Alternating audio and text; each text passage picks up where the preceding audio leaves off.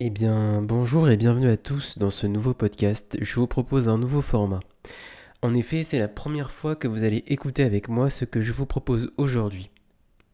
Pour ce premier épisode, nous avons consacré notre aventure sur le monde de la culture, et pour bien commencer les festivités, je vous propose d'entrer sur la scène par une biographie.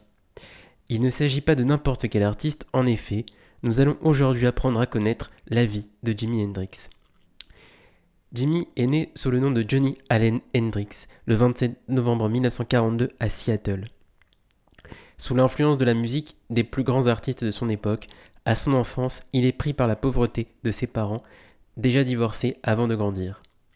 Sa première guitare électrique, c'est en 1959 que son père lui offre pour la première fois.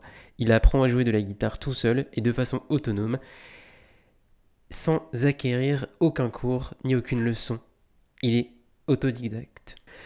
En 1961, il s'engage dans l'armée afin d'échapper à une peine de prison suite à un vol de voiture. Parmi les parachutistes de son groupe qu'il va rencontrer, le bassiste Bill Cox lui permet d'accéder à la scène. Très vite, ils enchaînent les succès et notamment enregistrent par la suite la chanson Hey Joe. D'après son père, Jimmy est un personnage très timide et cet aspect n'est pas celui qu'il révèle sur scène puisqu'en effet, ce n'est qu'une apparence.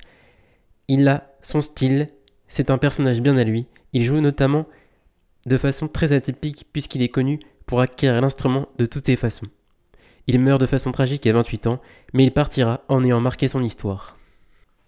C'est ainsi la fin de notre premier épisode sur cette biographie musicale.